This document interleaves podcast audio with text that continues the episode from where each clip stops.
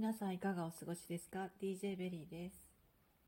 えー、このところまた配信をあの再開しておりまして、えーと、聞いてくださってる方がすごくあの増えているですね、えーと、知らない間にですね、えー、聞いてくださったりリアクションしてくださったりっていう方がなんかすごく増えていて、えー、嬉しいですね。あのはい嬉しいです。素直にありがとうございます。はい、えっと、今日ですね、え、お伝えしたいことというよりは、今日は私の自分のメモ代わりといいますか、ちょっと詳しく話していきますが、この後に、え、今お話ししていることを文章にして、え、会社のプロジェクトに落とし込むという今日の私の、え個人的な課題がございまして、自分の頭の中に浮かんでいることをえっ、ー、と、これプロジェクトの課題なんですね。で、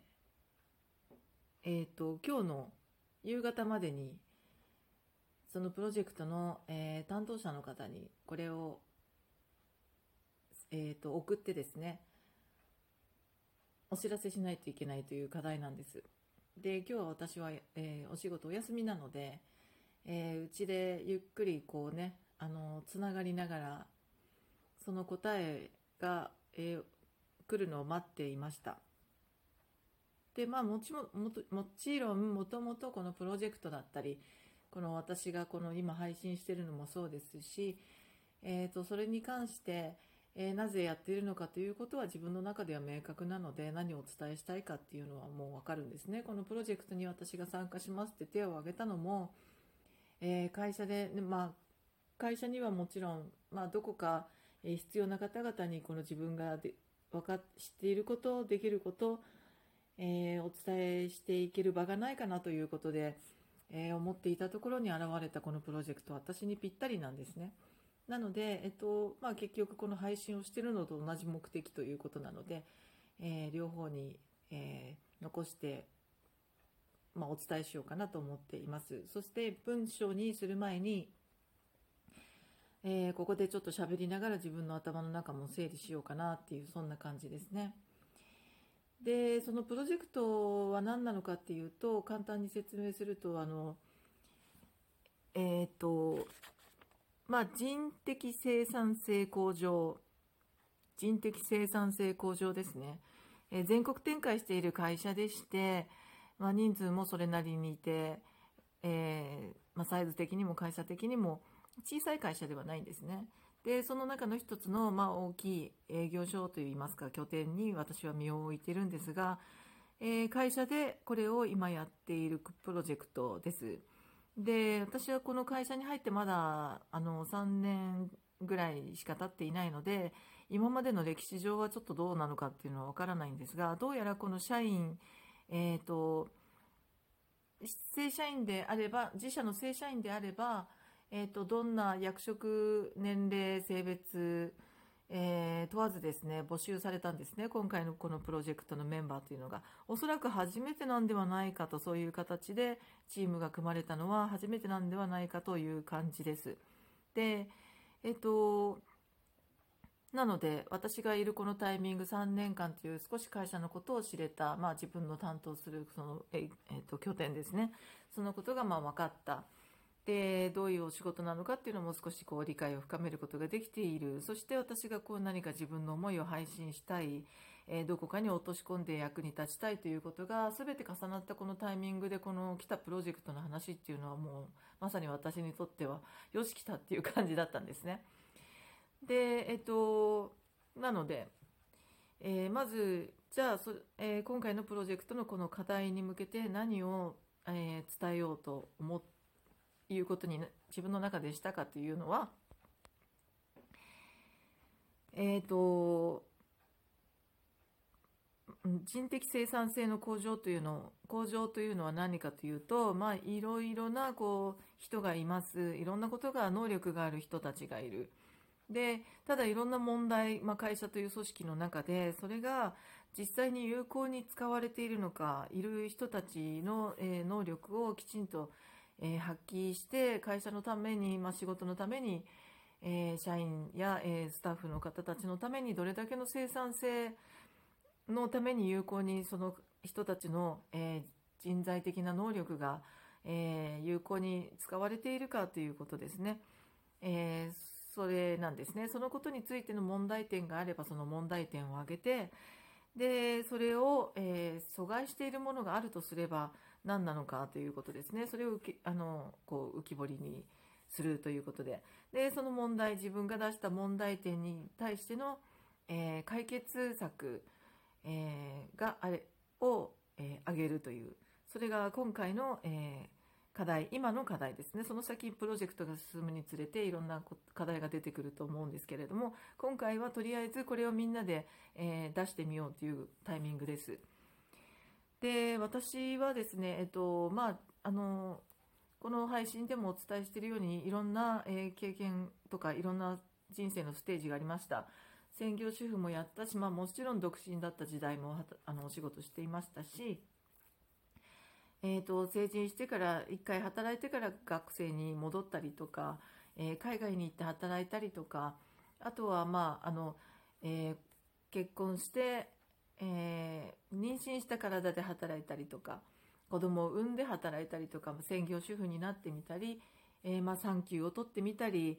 えー、サラリーマンの妻としての働き方を考えてみたり、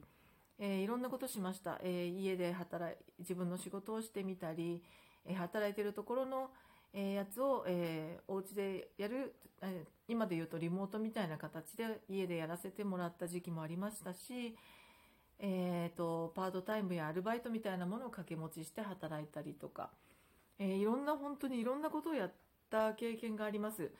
えー、そして今の会社に入ったのも、えー、50を過ぎて正社員として、え派遣としてまず入りましたでこの会社でぜひ働きたいと思った自分がいましたので、えその時の、え上司の方にそれを申し出たところとてもあの喜んでくださり、えじゃああの、え正式な応募として、え会社に、え書類を出してくださいと前向きに検討しますということで、え正社員として、え晴れて、え雇用していただいたという経緯があります。でその時は離婚直後だったのでとても自分も、えー、雇っていただくしかも正社員という形で雇っていただいたということは本当にありがたいことでその会社に何か、えー、恩をね返せればいいなという思いでずっと働いているんですけれども。えー、ということで、えー、いろんな視点から私はものが見れるなということもありますし、えー、性別も女性そしていろいろな段階を経て仕事をしながら生きてきたという人間ですので、まあ、いろんなあのサラリーマン一筋でやってきましたっていう方のもちろんあの視点もものすごく価値があるものだと思いますけれども、えー私独自の視点というのがあるんじゃないかなと思いました。で先日ですね自分の担当自分が事務をやってるんですが事務を担当している部署の、えー、まあ、現場で働いている派遣の方にとちょっとお話しするタイミングがあって実は私も派遣で入ったんですよみたいなことをちょっと軽い会話の中で言ったらそうだよねそれで社員になったんだよねすごいなと思ってるんだよって言うんですねですごいなってすごく別にすごいという思ったことは自分はなくて自分はラッキーだなと思いました。そしてあの派遣だったこともありますのでいいな正社員の方ってボーナスがあったり有給があったりいいないいなみたいなところがとてもあったのは、え自分もそういうあのより良い条件で働けたらいいなって思っていたのでその気持ちはすごくわかるんですけれども、えっと、そこにずっといらっしゃるっていうことは、えー、すごいねってそういうふうにできる人ってすごいよねっていう視点で見られているんですね。でそういうことではないんじゃないかなとちょっと疑問に思ったりします。でなので、えっと、そういうふうなこういろんな視点や観点を持って働けてるでもその方はすごくあのお仕事もできるしえーと、一生懸命やってくださるし真剣に人の話も聞いてくださる自分の意見もちゃんと言ってくださるっていうようなことで、えー、とてもあのチームワークもいいですし、えーと、お仕事ができる方なんですね私のお見受けですけどもでもそういう方たちが、えーとまあえー、と派遣という立場でずっと続けている仕事にもかかわらず